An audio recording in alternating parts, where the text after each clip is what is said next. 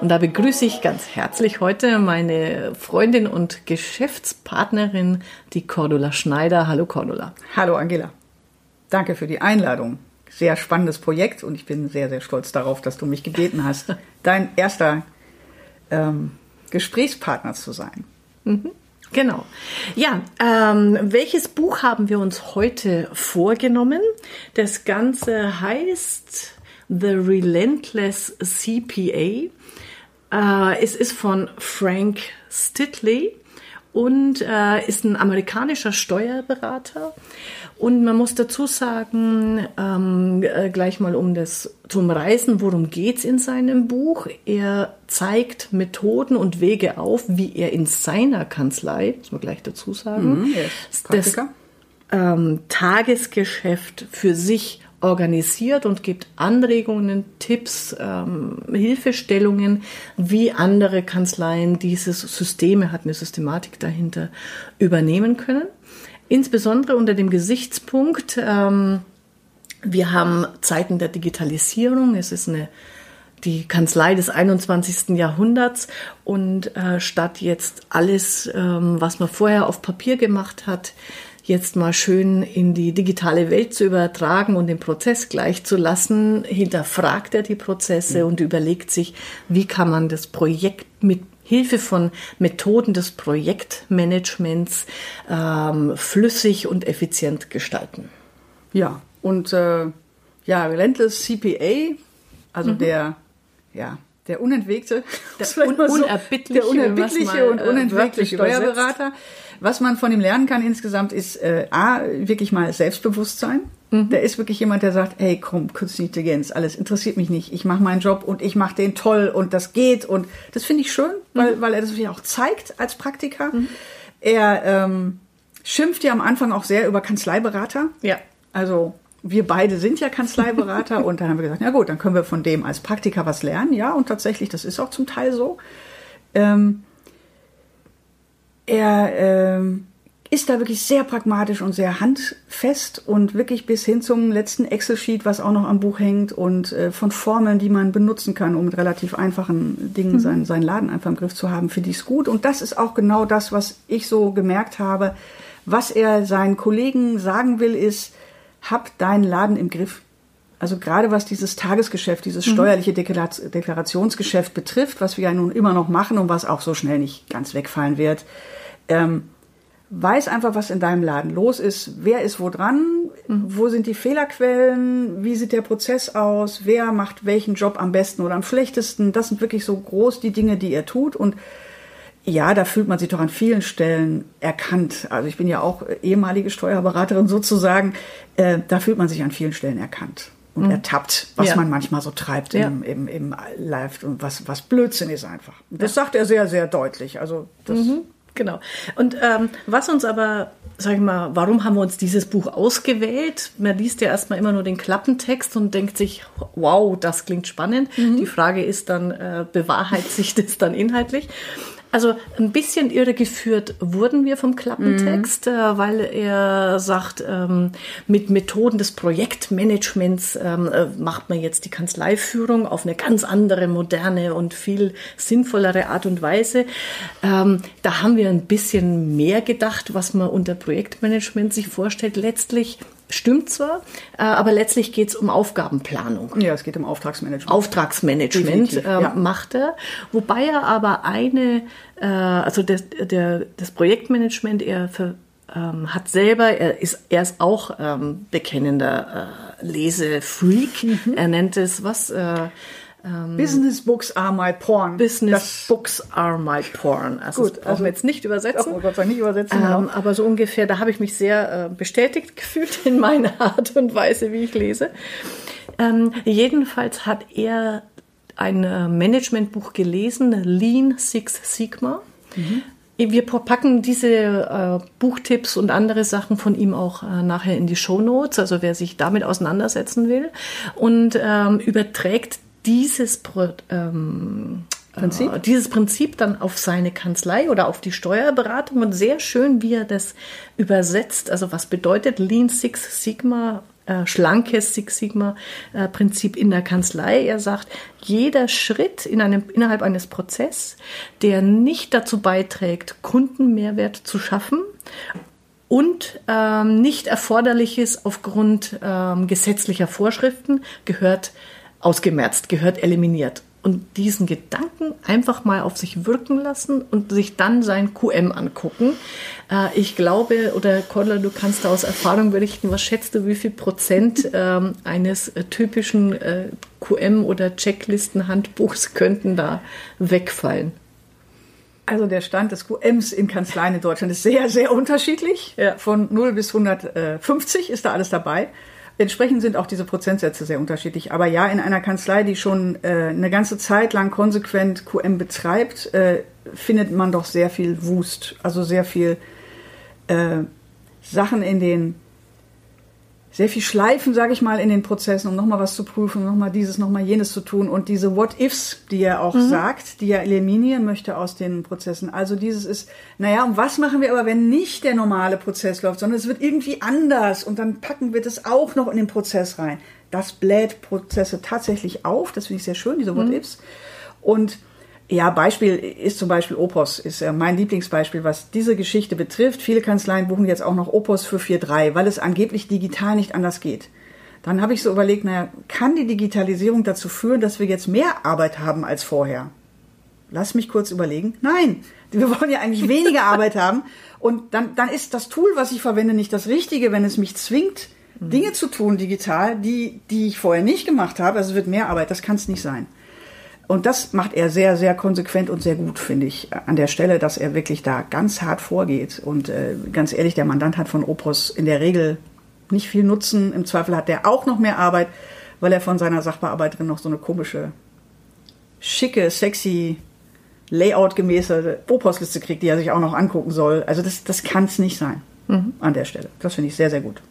Und ähm, bei diesem Projektmanagement, wie er das anwendet in der Kanzlei, finde ich das ausgesprochen interessant, wie er das formuliert oder wie er es eigentlich so einfach runterbricht. Ja. Das Erste, was er nämlich sagt, ist, ähm, was charakterisiert ein Projekt? Mhm. Nämlich drei Punkte, die man immer hinterfragen muss. Das Erste ist, ähm, es, ein Projekt hat ein Endresultat, ähm, das wir messen können, für das wir verantwortlich gemacht werden können. Also auch der Einzelne, der für das Projekt verantwortlich ist. Das Zweite ist, uns interessiert der Stand der Dinge dieses Projektes. Also es ist eben nicht, äh, eigentlich ist mir völlig egal, was dann ist. Genau. Er bringt dann auch ein paar Beispiele, die sind aus amerikanischer Recht bezogen, die können wir ja nicht übersetzen, aber ich, auch sehr zum Schmunzeln zum Teil.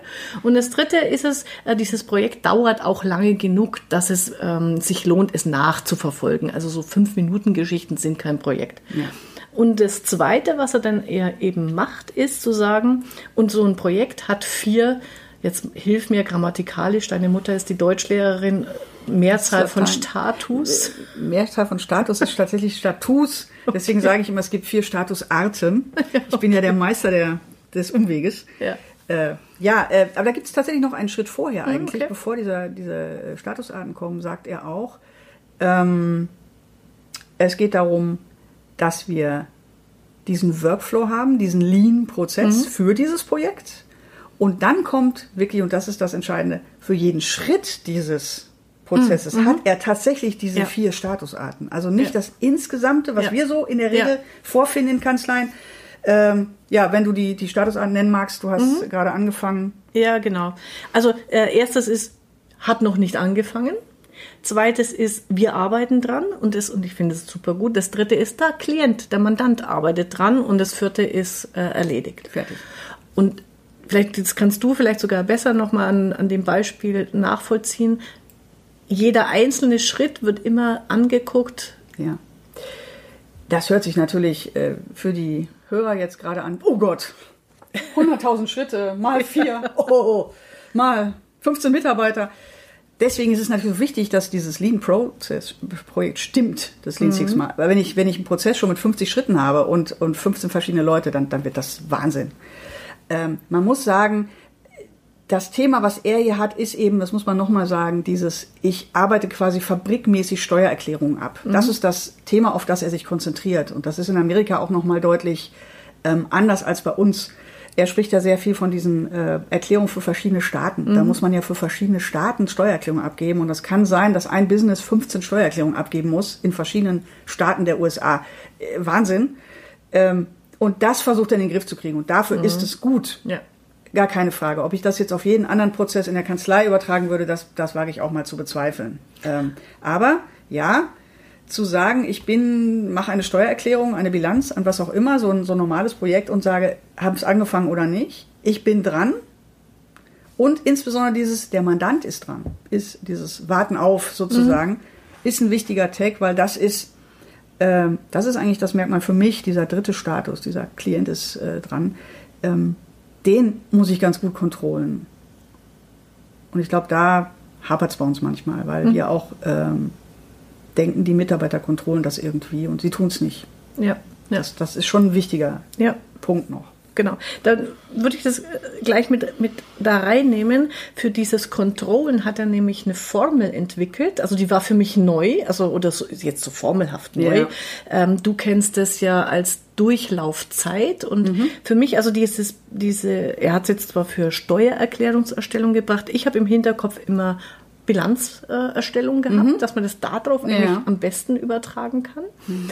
Ähm, und er hat eben diese eine Formel für die Durchlaufzeit, die, die Turnaround Time und sagt, es ist äh, Work in Progress, also die Arbeit, die gerade liegt, also mhm. die gerade ja, nicht liegt, sondern die halb, halbfertige Arbeit, Arbeit wie man so schön genau. sagt, im Verhältnis zur Kapazität und ähm, berechnet das sowohl in Dollar als auch in Stunden auf den Mitarbeiter bezogen und ähm, managt damit, also das ist ein Controlling-Instrument, das ja. fand ich ganz spannend, managt damit seine ganze Kanzlei, weil er merkt, okay, wenn jetzt im Durchschnitt bei den Steuererklärungen ähm, die, die äh, Durchlaufzeit. die Durchlaufzeit zehn Tage beträgt und irgendwann steigt die nach oben, dann ist sofort Handlungsbedarf. Ja.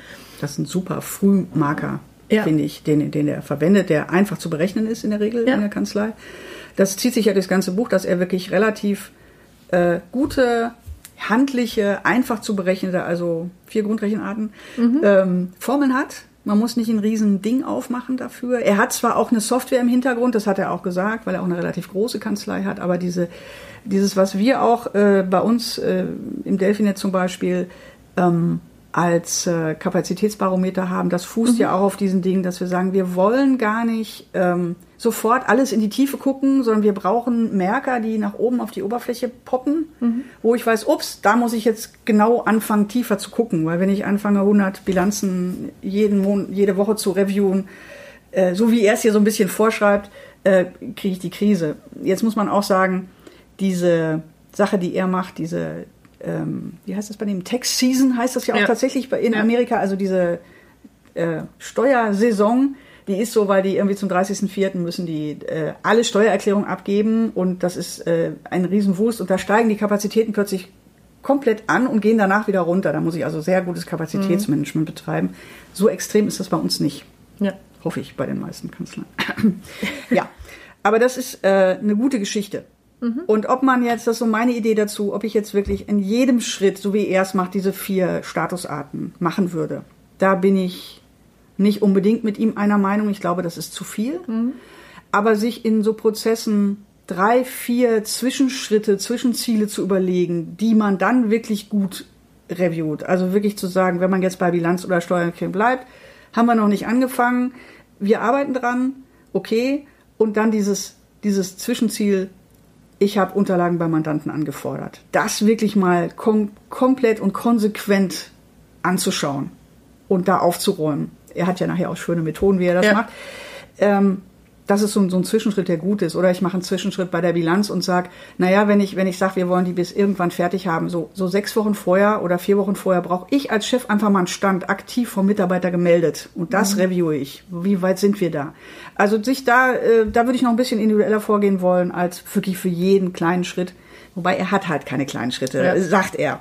Ja. Ich wage es ein bisschen zu bezweifeln. Ja. Wobei, also, wie gesagt, ähm, was mir so für mich der Aha-Effekt war, sehr wohl an der Stelle ist dieses äh, mit der Turnaround-Time. Mhm.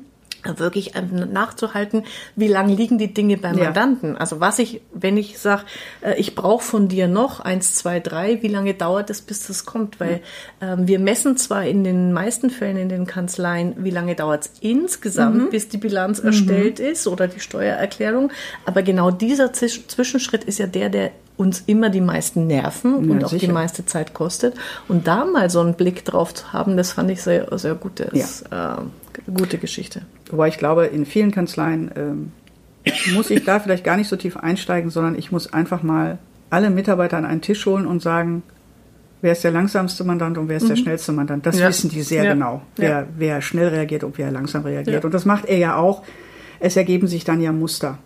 Es ergeben sich unter Umständen auch Muster, die nicht mit Mandanten zusammenhängen, sondern die zum Beispiel mit Mitarbeitern zusammenhängen, wie Temitadi, die eben irgendwie ihre Fälle auf den Fußboden verteilt, das ist ihre Auftragsplanung und äh, immer meint, na, ich, ich mache das schon irgendwie und dann weiß sie nicht mehr, wen sie zuerst nehmen soll. Ne? Das ist ein sehr schönes Ja. Bild ja, was er da zeigt. Und äh, auch da ergeben sich in Deutschland Muster, wenn du Mitarbeiter hast, Ja. die, die da einfach nicht konsequent hinterher sind, dann wird's auch nichts. Ja, ähm, äh, weil du Temitadi ansprichst, das muss man auch noch dazu sagen. Also ich glaube, ich habe selten so viel gelacht bei einem Managementbuch wie bei diesem. Der hat einen Humor, der liegt mir persönlich oder uns, glaube ich, sehr, sehr zynisch, sehr pointiert. Ähm, man fühlt sich immer ganz oft ertappt, so nach dem Motto, oh ja, das kenne ich. Ups, äh, da könnte ich auch mal für mich drüber nachdenken. Oder wir kennen auch Beispiele aus Kanzleien, die da gut passen. Also wer schon mal so Late-Night-Shows gesehen hat Ja. oder eben äh, die, den Abklatsch in Deutschland, Harald Schmidt und äh, Konsorten, der weiß ungefähr, wie er schreibt. Muss man mögen. Ja. Äh, ja, ich würde schon sagen, es ist fast schon englischer Humor, der mir auch sehr liegt, Ja. den man in Amerika nicht oft findet. Aber er erzählt eben von dieser Mitarbeiterin, er nennt es auch, und manche Dinge, sorry, wir bringen die hier auch auf Englisch, weil sie klingen auf Englisch auch besser. Es heißt auch The Tragic Tale of Tammy Tardy, also die Genau. tragische Geschichte von dieser Mitarbeiterin, die er in seiner Mitarbeiterliste, er führt natürlich Excel-Liste für seine Mitarbeiter auch als Marone, also als Volltrottel bezeichnet. Ist ja sehr Also deutlich. Also das würde ich so an der Stelle nicht machen, aber es, es ist halt diese typische Mitarbeiterin, wo er die Erfahrung gemacht hat, ist egal was ich tue, es, es funktioniert nicht. Ja, Es genau. geht nicht. Genau. Und dieses, äh, was, was ich auch immer gern sage, dieses schnelle Scheitern, das schnell zu erkennen, Ja. wenn eben ein Mitarbeiter nicht passt, von der Leistung her, Ja. vom Persönlichen her will ich jetzt gar nicht sagen, aber auch von der Leistung her, dann muss man auch mal Konsequenzen tun. Das tut er natürlich Ja. ganz klar, fallballartig sozusagen. Ähm, das ist etwas, was ich in Kanzleien in Deutschland auch sehr oft sehe. Da wird viel zu lange gewartet. Ja. Und zwar auf Kosten beider Seiten Ja, genau. äh, bis dann wirklich mal eine Entscheidung getroffen wird, ja, das geht einfach, das funktioniert nicht. Ja. Und finde ich auch sehr gut. Also er bringt auch dieses, ähm, wie gehe ich mit den verschiedenen Mitarbeitern um, also den Rookies, den Einsteigern, die jetzt neu in die Kanzlei kommen, den Erfahrenen äh, muss man unterschiedlich umgehen. Und gerade bei diesen, die jetzt den ersten Tag, die ersten Tage da sind, sehr witzig. Und habe ich mir gedacht, stimmt wahrscheinlich tatsächlich.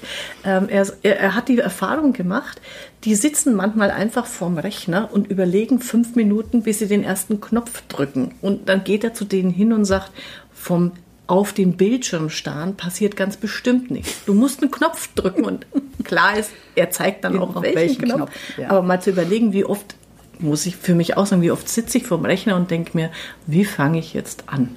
Und solange ich da Ja. aber nur sitze, wird garantiert nichts, Nichts passieren. Und eben- insbesondere bei Dingen, die man eben noch nie gemacht hat, sitzt man auch gerne mal ein bisschen länger oder geht zwischendurch dann einen Kaffee Ja, holen. genau. Nicht die ganze Zeit auf den Bildschirm gucken möchte. Ja.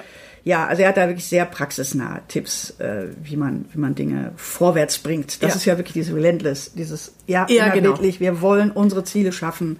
Und Ja. das ist auch ganz klar sein Führungsstil, um da vielleicht mal überzuleiten. Mhm. mit dem ich auch nicht immer übereinstimme. Da ist er sehr hart, ob er wirklich so hart im, kann ich nicht beurteilen. Er bringt es hier sehr hart im Buch. Äh, Wir wissen selber als Autoren, man muss im Buch immer ein bisschen die Latte Drüber. Mhm. nochmal drüber gehen, damit es auch ankommt.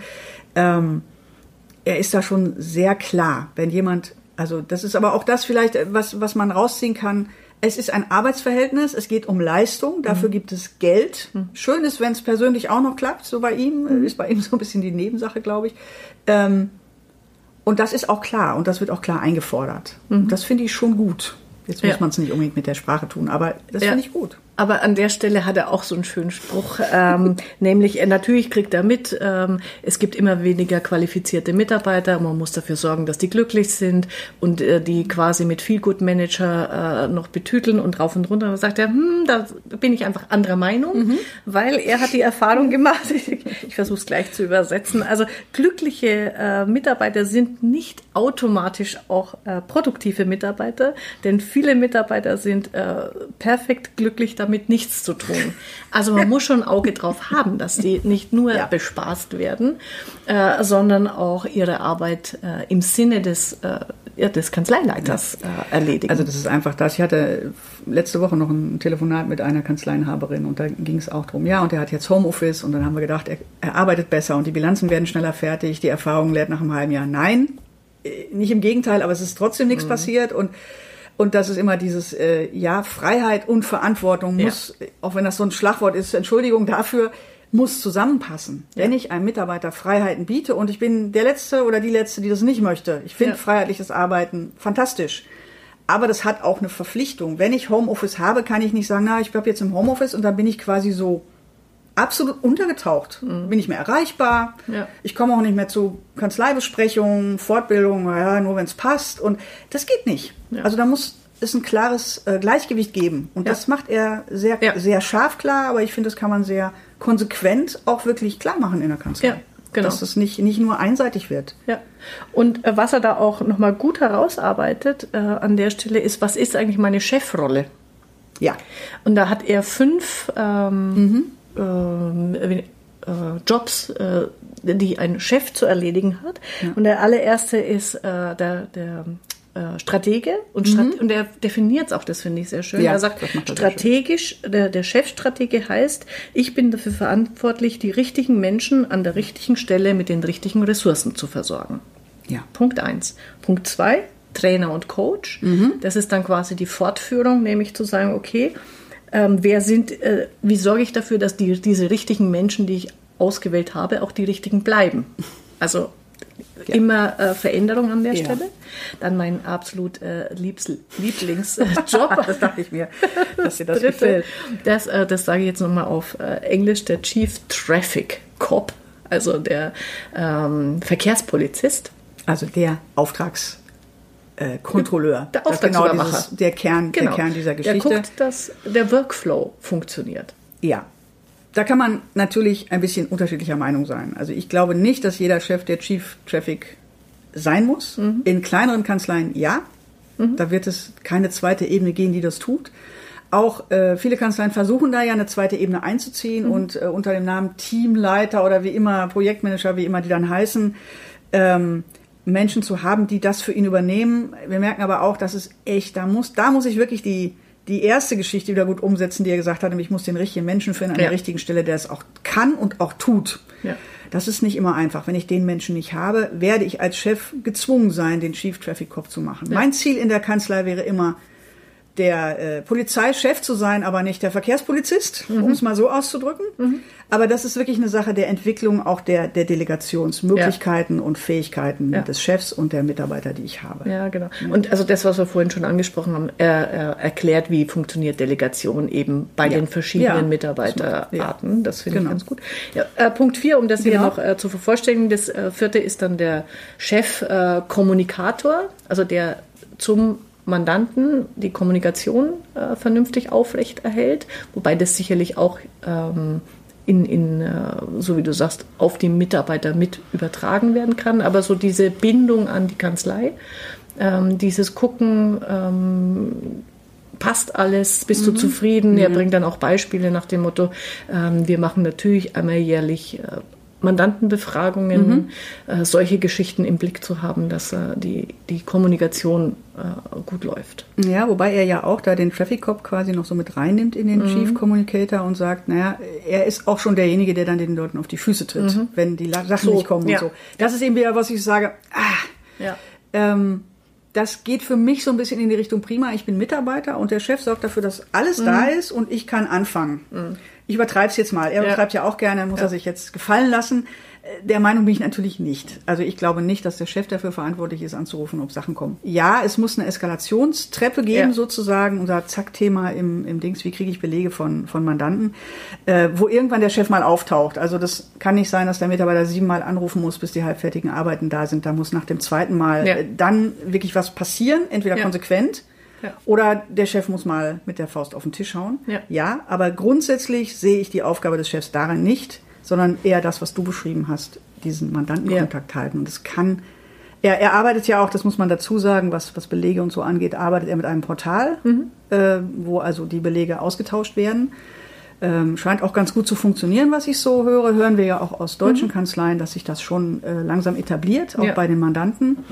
Äh, und dann muss ich diese Kommunikation noch nicht mehr führen. Ja. Dann muss ich eher die Kommunikation führen mit dem Mitarbeiter. Warum hat der Mandant seine Sachen nicht gebracht? Sieh du zu, dass du ihn dazu ja. kriegst. Ja. Wobei er also bei diesem äh, Kommunikationsthema mhm.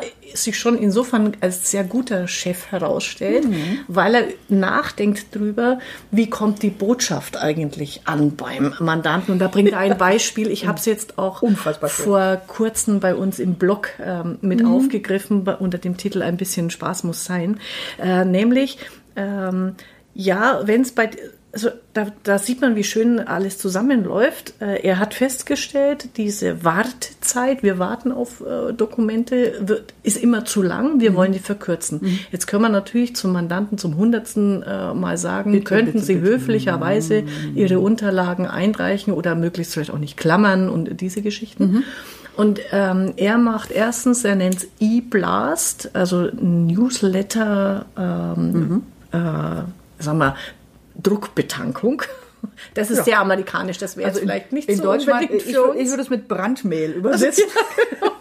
Aber er, er macht einfach so einen Countdown, mhm. ähm, wo quasi der Mandant, jetzt weiß ich nicht, ob es ist täglich, wöchentlich oder das sind natürlich auch so Automatismen, die man da hinterlegen kann in so einem Newsletter-System, äh, der Mandant einfach runtergezählt bekommt, jetzt hier bitte nochmal, bitte nochmal und, und, aber mit Tipps und wie er es besser mhm. machen kann. Und einer der Tipps, äh, der da auch mit dabei ist, ist zum Beispiel, wie können Sie uns die Arbeit erleichtern?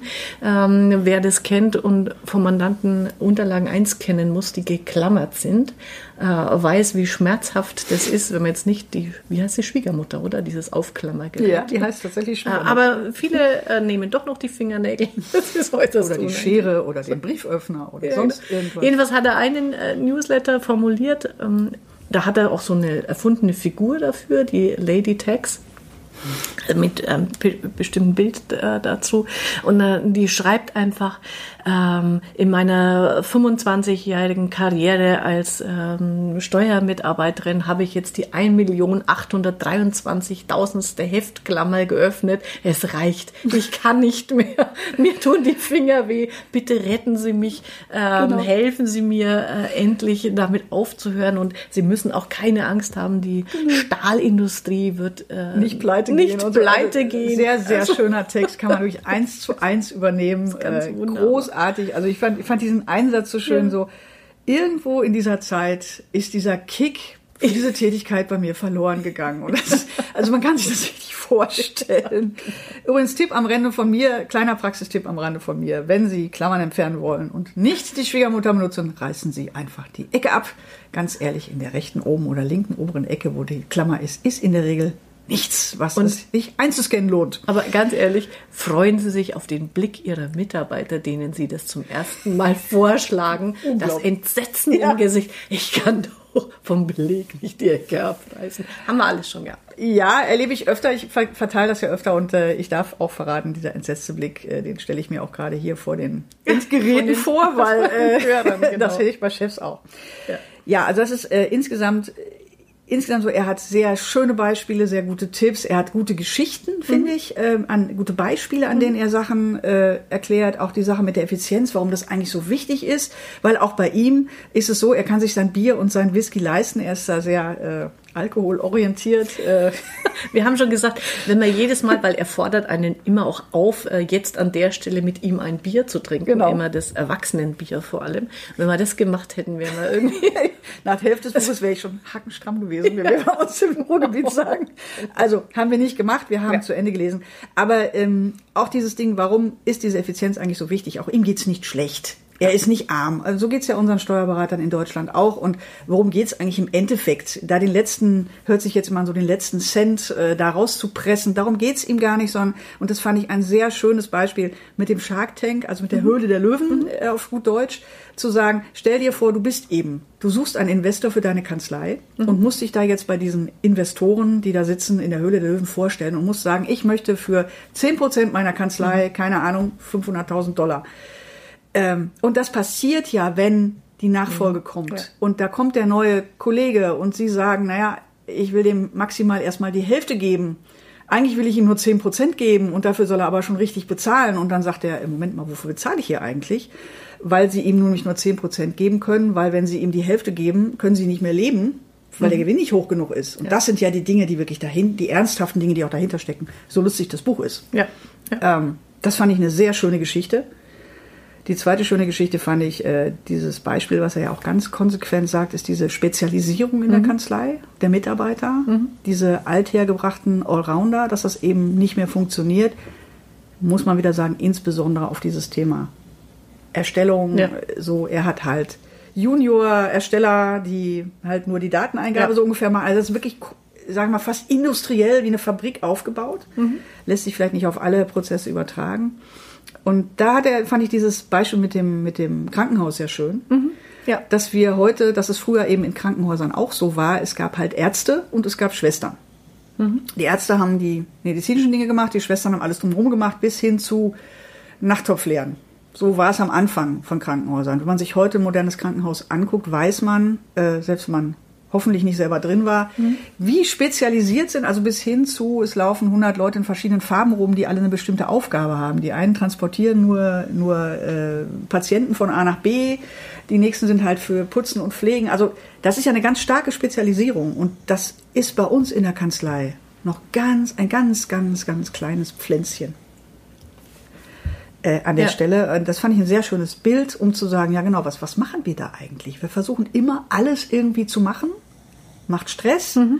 Und die Frage ist auch, wie professionell ist es natürlich nach draußen? Ja. Wie gut wird die Arbeit? Und ja. wie schnell insbesondere wird auch die Arbeit, wenn sie immer jemand macht, der nicht wirklich da tief drin steckt. Ja. Das fand ich ein sehr gutes äh, Bild genau. an der Stelle. Mhm.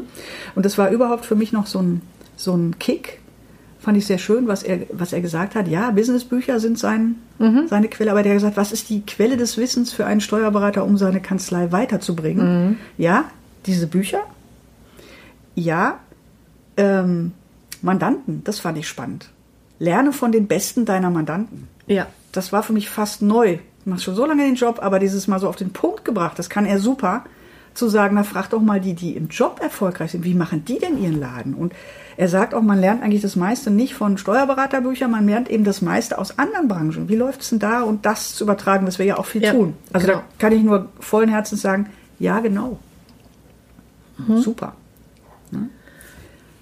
Und ähm, weil äh, Bücher lesen, was ich auch, es gibt ja immer so kleine Tipps dann am, am Rande, ähm, mhm. die, die einem dann äh, so einen Mini-Aha-Effekt erleben, fand ich dann nämlich auch so schön. Er schenkt ja seinen Mitarbeitern ein Audible-Abo. Ja, super. Großartig, äh, weil das machen ja inzwischen die meisten Menschen, mhm. dass sie eben auf dem Weg zur Arbeit nach Hause oder irgendwie sie hören.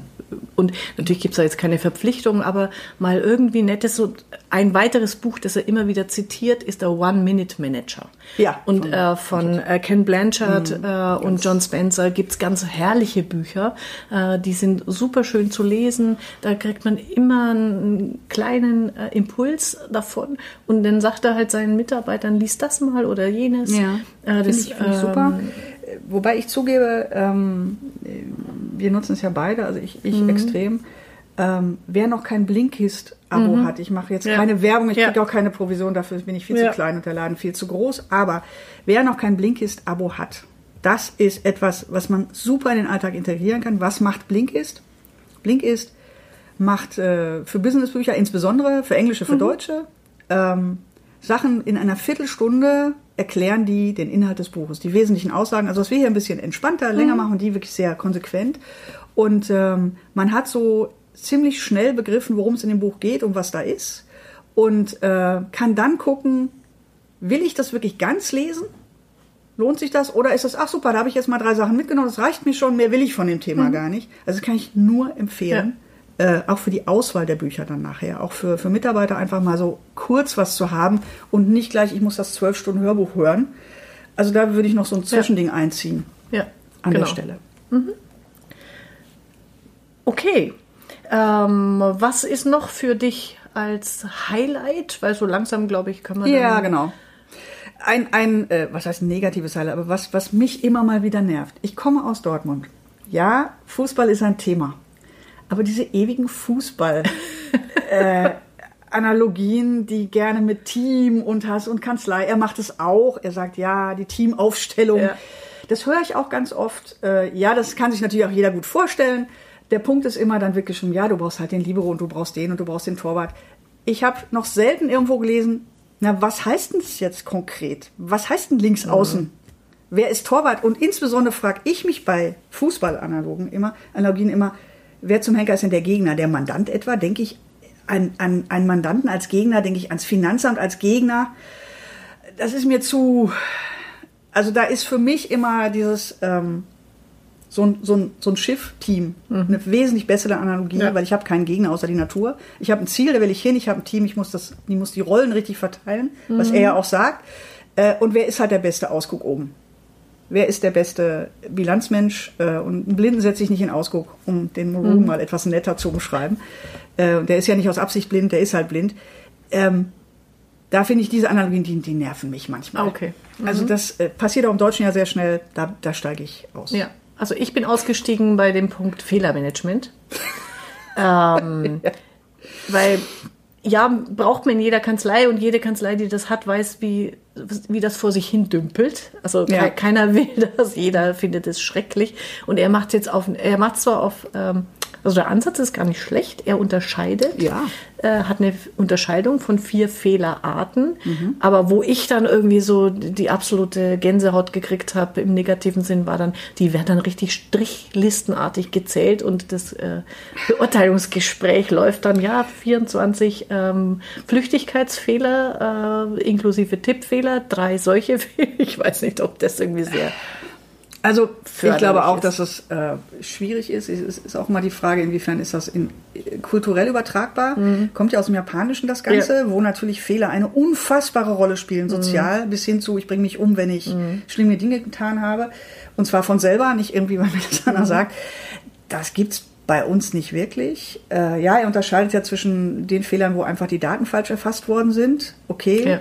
Äh, er unterscheidet in kosmetische Tippfehler und so mhm. weiter, in, in Concept Errors, also in Fehler, wo es wirklich am Fachwissen liegt, die sind mhm. natürlich wichtig. Und er, es gibt so Hinweise. Ja. Ich sag mal, das habe ich so interpretiert, das ist so das kleine Feedback zwischendurch. Also ja, super gemacht. Mhm. Oder eben, hm, dieser One-Minute äh, Appraisal oder ja. äh, das, also das, äh, die, das Lob in einer Minute oder eben der, der kurze Hinweis, da war was nicht in Ordnung in einer Minute. Und äh, tatsächlich äh, in der Liste, die er dann führt, in der Excel-Liste sind ja auch äh, tatsächlich nur die Data Entry Errors mhm. und die, ähm, die kosmetischen Errors. Die Concept Errors kommen da gar nicht ja. vor, was ich dann auch nicht verstanden habe. Also Fehler ist ein ganz, ganz schwieriges Thema äh, und ich bin da auch, äh, ja, komme ja auch klassisch vom QM und alles schön luftig und Fehler sind schön und wir lernen. Nein, Fehler sind scheiße, Entschuldigung, mhm. wenn ich es mal so sage. Keiner mag Fehler. Und Fehler sind nicht schlimm, weil wir was falsch machen, aus meiner Sicht, sondern das, das Schlimme, was ich, das Unangenehme, was ich an Fehlern finde, ist, sie tauchen immer dann auf, wenn wir sie gar nicht gebrauchen können und machen uns dann mehr Arbeit, als hätten ja. wir sie nicht gemacht. Das ist so mein Fokus immer beim Fehlermanagement. Nicht, wer hat jetzt wie viele Fehler wann gemacht. Das ist Führungsarbeit, ganz ehrlich. Mhm. Diese Concept Errors sind Führungsarbeit, Entwicklung, ja. falscher Mann am falschen Platz, ähm, mit einer reinen Liste weiß ich nicht, ob man da weiterkommt. Ich bin mhm. da kein Freund von. Ja, aber ich denke, ja. das ist auch eine kulturelle Geschichte ja, an der ich Stelle. Schon. Genau. Ja, äh, dein Fazit? Mein Fazit, lesen, ja, ist mein Fazit. Lesen Sie dieses Buch, sofern Sie, es ist auch jetzt nicht so, dass man da jetzt, äh, das ist jetzt keine hohe englische Shakespeare-Literatur mit fürchterlichen Begriffen. Äh, das ist relativ basic. Das bei den meisten amerikanischen Büchern übrigens so, dass die von der Sprache her sehr, sehr einfach sind, die mhm. Businessbücher. Ähm, es sind, es ist konkret auf den Punkt gebracht. Es sind viele Beispiele drin. Es sind wirklich Tipps, auch umsetzbare Tipps drin, mhm. die man sehr wohl hier machen kann. Es ist witzig. Und ja, es, es regt wirklich zum Nachdenken über sich selbst an. Und ich glaube, das ist das Entscheidende. Und was dann jeder für sich daraus zieht, okay, aber ich glaube nicht, dass es ein Buch ist, was einen komplett unberührt. Und das ist, glaube ich, wichtig beim Buch. Ja. Wenn es mich nicht berührt, brauche ich es nicht lesen. Ja, genau. Es, es berührt einen schon. Jetzt nicht, nicht äh, esoterisch, sondern es, es berührt meinen Alltag. Und das finde ich gut für, ein- für, ein, äh, für ein Buch. Ja, sehe ich auch so. Und äh, meine Ergänzung noch zu dem Buch dazu gibt es nämlich eine Excel, ein Excel-Sheet, ein Arbeitsblatt. genau. Ich gestehe auch an der Stelle, ich habe natürlich erst das Arbeitsblatt gelesen, weil ich mir dachte, ha, äh, verschafft man sich einen Überblick. Und allein da wusste ich schon, ich muss das Buch lesen, weil erstens, er macht dann einfach zu jedem Kapitel quasi wie so eine ähm, Abprüfungsfrage. Ähm, richtig, falsch, ja, nein, soll man sich überlegen.